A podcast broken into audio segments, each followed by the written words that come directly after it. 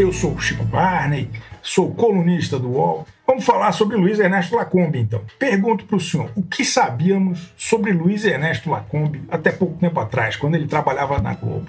A gente conhecia ele, sabia do rosto, sabia da voz, da impostação, mas o que mais?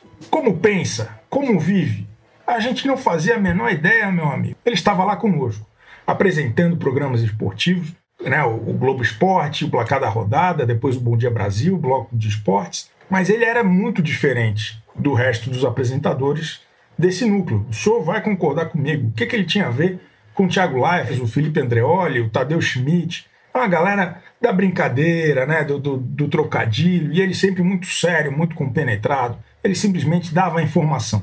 Flamengo 2, Cruzeiro 0, Havaí 0, São Caetano 5. Ele dava o papo e ia embora, ia para casa, sem, sem risadinha, né? Mas era um cara muito bom, compenetrado, ali sempre, né?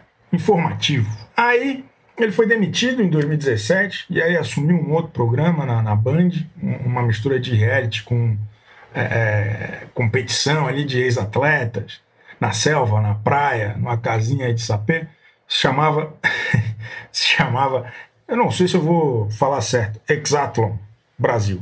Programa que realmente não deixou muita saudade, foi muito pouco é, é, é lamentado o, o, o, seu cancelamento, só teve uma temporada. Acho até que o, o, enfim, tiveram alguns problemas no decorrer daquele programa, né? Não só o programa em si.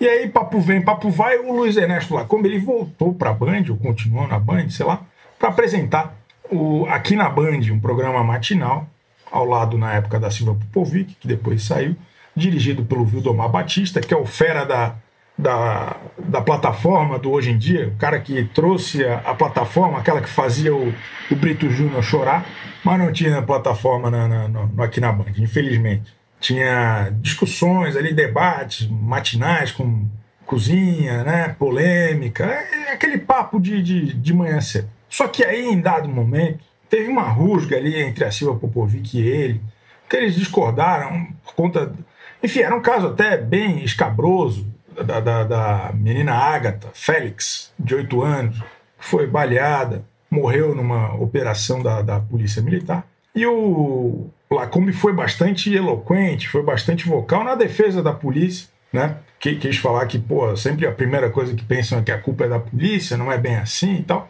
Esse episódio se tornou emblemático na carreira do Lacombe porque incentivou a produção do programa a cada vez mais fazer com que ele se colocasse. Né? E aí a gente foi descobrindo como pensa e como vive Luiz Ernesto Lacombe. Muitos telespectadores sentem saudades de quando não conheciam, mas enfim, ao mesmo tempo ele ganhou um novo secto de fãs, porque se revelou aí um é, ferrenho defensor do governo Bolsonaro e, da, e da, da, das medidas mais bolsonaristas do governo. Aqui na Band é um programa do entretenimento, misturado com jornalismo, mas não é responsabilidade do departamento de jornalismo da Band.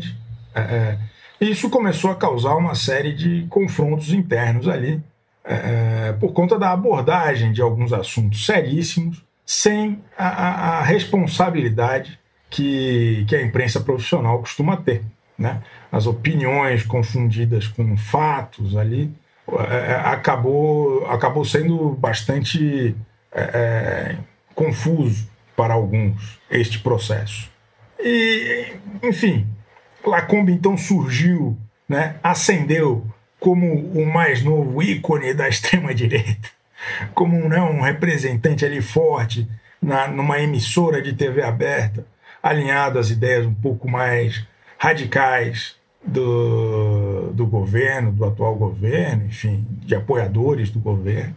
A coisa começou a degringolar um pouco mais quando houve um debate. Quem mandou matar Jair Bolsonaro?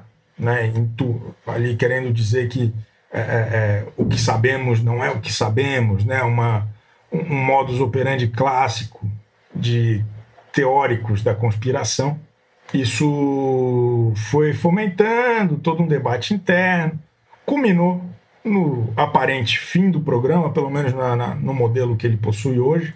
Diretor, apresentador, todo mundo afastado. Parece que Mariana Godoy vai assumir o horário, com possivelmente um novo parceiro, um novo apresentador, dizem Zeca Camargo.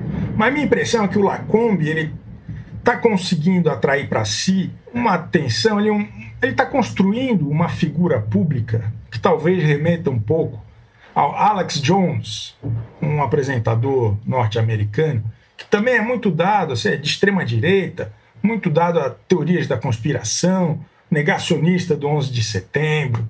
Enfim, é, é, é um, um mercado aí que está surgindo no Brasil, crescente, um, inúmeros blogs alternativos, aí sempre com versões às vezes fantasiosas dos fatos, né? a gente chama de alternativas aqui com muita educação sempre, mas talvez este seja um novo nicho, acho que o, o Lacombe passou aí de um leitor de notícias para um é, é, é, interpretador, não é?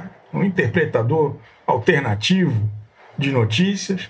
É, é, e talvez ocupe o espaço aí de um Alex Jones brasileiro. Sei lá, talvez tenha espaço para isso. Público, a gente está vendo até que tem. Não sei se na Band a audiência não ia muito bem, mas existe ali uma, um núcleo engajado atrás desse tipo de, de situação. É, até ele esteve aí com alguns investigados pela Polícia Federal no programa recentemente para falar sobre conservadorismo. Né? Era, era, um, era um investigado no, na história de fake news, mas está aí se reinventando para um novo público, para uma nova realidade ou uma surrealidade. Então é isso. Este foi o nosso episódio de hoje. A gente vai conversando, vai falando aí no, nos próximos dias sobre isso, sobre muitos outros assuntos. Prazer, um beijo no seu coração.